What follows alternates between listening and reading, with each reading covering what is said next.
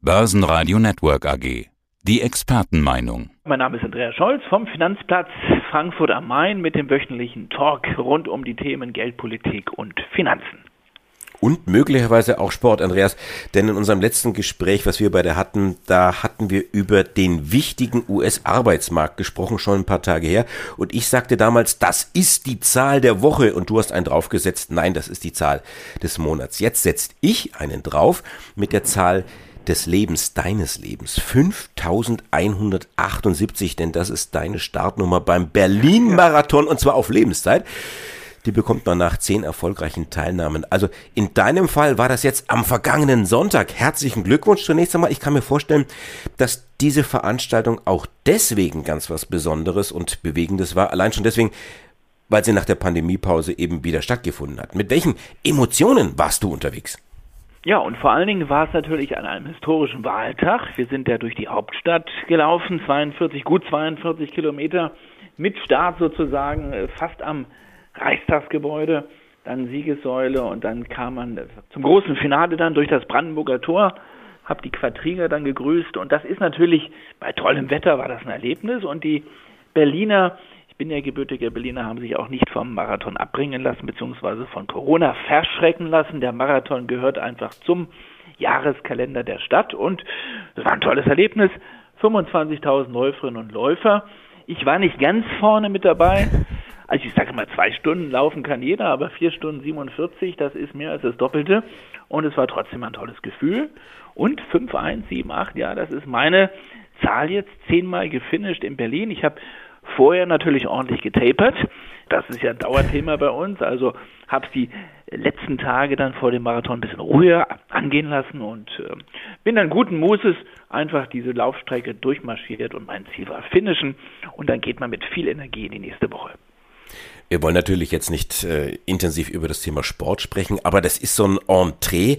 Was ist denn so dein persönliches Gefühl? Ist das der Beginn, will ich mal sagen, einer Normalisierung? Finden in Zukunft wieder solche Veranstaltungen statt in verschärfter Form, so wie früher? Kommt die Normalität wieder? Auch die Normalität bei euch, bei der Eurofinance Week im November? Ja, wir haben uns jetzt für G2 entschieden ähm, als Veranstalter. G3 wäre immer noch unter großen Auflagen. Und gerade die städtischen Versammlungsstätten sind da noch sehr, sehr strikt. Da hat man das Gefühl, einige Häuser sind so zwischen der zweiten und dritten Welle stecken geblieben, stehen geblieben. Wir haben uns jetzt entschieden für das sogenannte 2G-Modell, aus Hamburg bekannt und jetzt aber doch quasi fast überall in Deutschland. Also geimpft muss man sein oder genesen. Und dann gelten fast keine Abstands- und Maskenregeln mehr in geschlossenen Räumen. Wir wollen ja zum Netzwerken einladen, also nicht nur zum digitalen, sondern wieder zum analogen. Und ich glaube, da geht ein Stück weit jetzt die Tür wieder auf, Andreas. Wir haben wieder mehr Normalität und ich bin guten Mutes, dass wir so auch über diesen G2-Weg eine erfolgreiche Woche dann im November durchführen werden. Dieser Marathon, du hast ja gesagt, kein gewöhnlicher Tag. Es äh, war ja die Bundestagswahl und angeblich war der Marathon schuld an dem Wahlchaos in Berlin. Falsche Stimmzettel, zu wenig Stimmzettel, zu wenig Wahlkabinen, Nachschub kam nicht durch, eben weil die Strecke wegen des Marathons gesperrt war. Stundenlanges Warten vor der Stimmabgabe. Also ich will das jetzt nicht aufdröseln, soll auch gar nicht unser Thema sein, aber es ist jetzt die perfekte Überleitung zu unserem Thema, zum Talk der Woche. Du hattest dich festgelegt vor der Wahl am vergangenen Freitag. Die Union gewinnt, sie koaliert unter einem Kanzler Laschet mit Grün und Gelb und das auch bekannt unter Jamaika nach den Nationalfarben. Jetzt äh, hat die Union nicht nur dramatisch verloren, sondern sie liegt auch deutlich hinter der SPD. Andreas Scholz, was nun? Also deutlich würde ich nicht sagen, es ist ein gutes Prozent, aber nochmal ganz kurz zu Berlin, zu meiner Heimatstadt, die ich natürlich liebe. Berlin wäre nicht Berlin, wenn da ähm, nicht irgendwo es mal haken würde. Nicht? nicht nur beim Flughafen, sondern auch bei verschiedenen Bauprojekten. Äh, Berlin hat sich nicht übernommen. Das Gute war ja, das Wetter war gut, man konnte also auch gerne mal ein bisschen Schlange stehen, aber du hast natürlich völlig recht. Das war wieder mal typisch meine Heimatstadt. Es läuft nicht alles rund, aber es hat dann doch irgendwie funktioniert. Und Marathon und Wahl und Baustellen und die ganze Politik, da kam dann schon einiges zusammen. Aber du hast auch recht, ich lag daneben und dazu muss man ja auch stehen. Ich habe letzten Freitag gesagt beim Interview, es wird eine zwar knappe Entscheidung werden, Aber ich habe dann schon so mit 27, 28 Prozent gerechnet für die Union, weil ich gesagt habe dem Peter Heinrich, es wird eine Zahl von Unionswähler geben, die wir nicht in den Umfragen erkennen können und die dann in der Wahlkabine doch noch ihr Kreuz setzen auf dem Listenplatz 1. Äh, und zwar mit einem natürlich verschlossenen Stimmenzettel. Dazu kam es nicht. Also die Umfragen waren diesmal sehr passgenau. Ich habe auch gesagt, dass meistens die Umfragen falsch liegen. Das lagen sie diesmal nicht. Aber für mich ist das Thema Jamaika noch nicht ganz von der politischen Bühne weg. Es sei denn, CDU, CSU schaffen es jetzt wirklich, sich vollends zu zerlegen. Dann bleibt nur noch der Weg in die Erneuerung in der Opposition und dieser Weg könnte steinig und lang werden. Das könnte auch länger als vier Jahre dauern. Also eine knappe Entscheidung. Und ich würde auch sagen, die SPD kann ich mit gut 25 Prozent jetzt auch schwer sagen, das war jetzt der riesige Wahlerfolg. Egal wer jetzt Kanzler wird, wird zum ersten Mal ein Kanzler sein, der ein Dreierbündnis führen muss. Und es wird zum ersten Mal ein Kanzler sein, der nicht mit einer wirklichen Kanzlerstärke in die Legislatur geht. Also auch Scholz muss enorme Kompromisslinien finden und äh, auch austesten. Diese politische Knautschzone, die wird nicht einfach zu managen sein. Aber wenn die CDU, CSU jetzt nicht vollends die Nerven verlieren sollte, würde ich sagen, bleibt noch eine kleine Chance, 25 bis 30 Prozent für Jamaika. Der neue Kanzler, wer auch immer das sein wird, der braucht ganz besondere Eigenschaften. Der muss irgendwo so ein verbindendes Element sein. Ist das jetzt wirklich so eine Überraschung? Weil, wenn ich mir Merkel anschaue, die hat ja die letzten ja fast 20 Jahre nichts anderes gemacht und hat hier Europa zusammengehalten mit diesen ganzen Alpha-Tieren und hat sie in die Schranken gewiesen.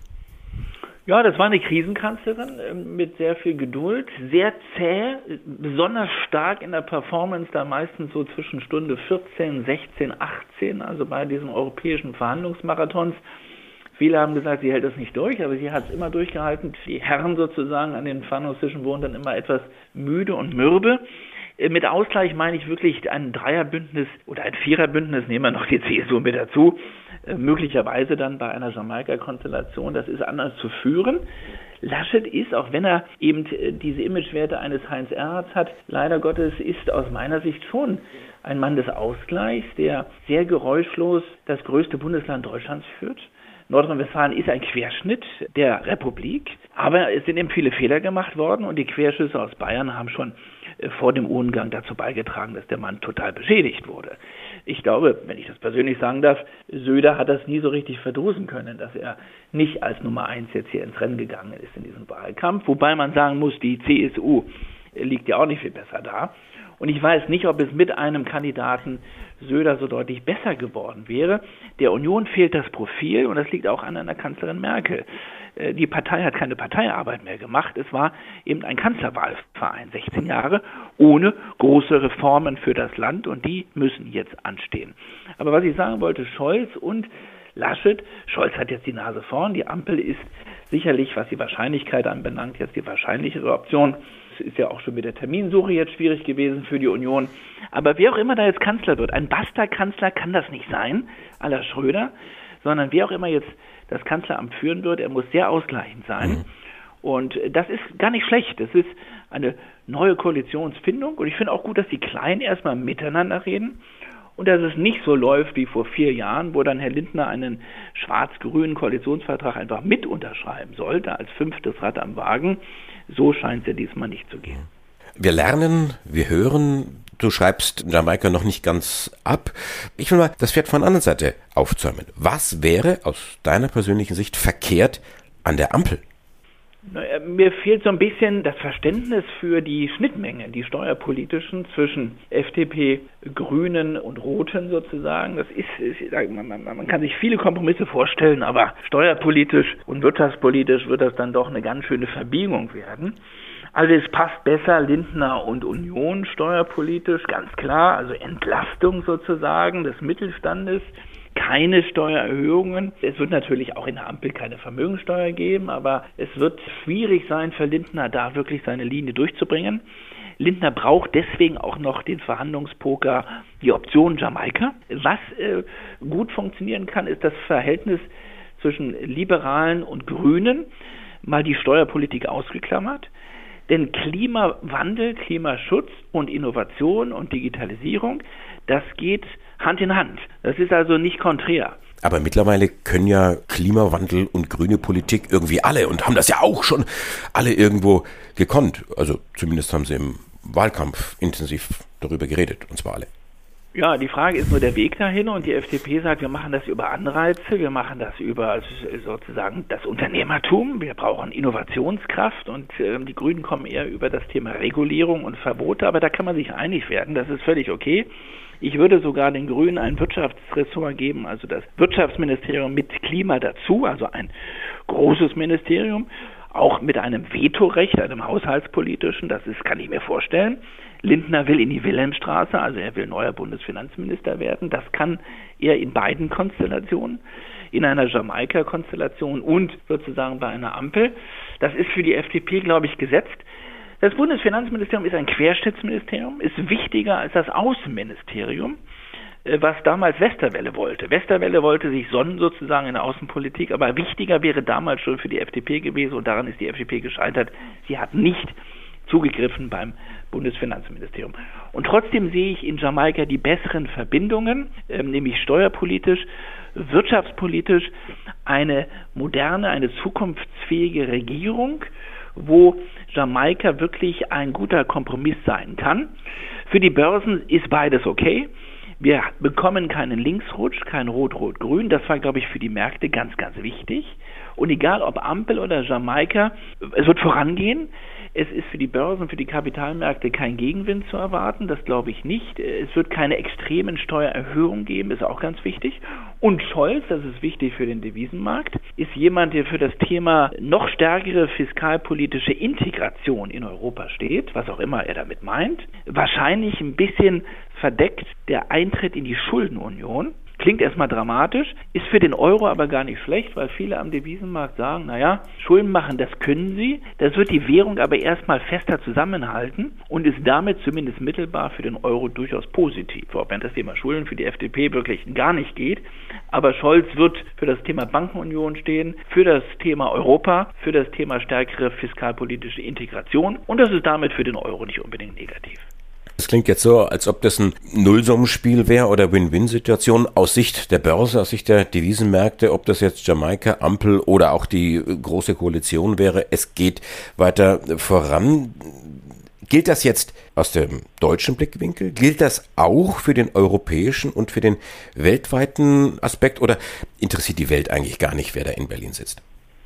Wir haben schon eine wichtige Rolle, aber die Börsen sind ein bisschen gelangweilt, das stimmt schon. Also politische Börsen haben kurze Beine. Die Bundestagswahl hatte jetzt kein großes Echo ausgelöst an den Börsen. Wir haben im Moment andere große Themen. Europa ist das große Thema. Wenn Deutschland da keine führende Rolle übernehmen kann, dann wird es noch schwieriger für Europa. Unsere Wettbewerber sind China und die Vereinigten Staaten.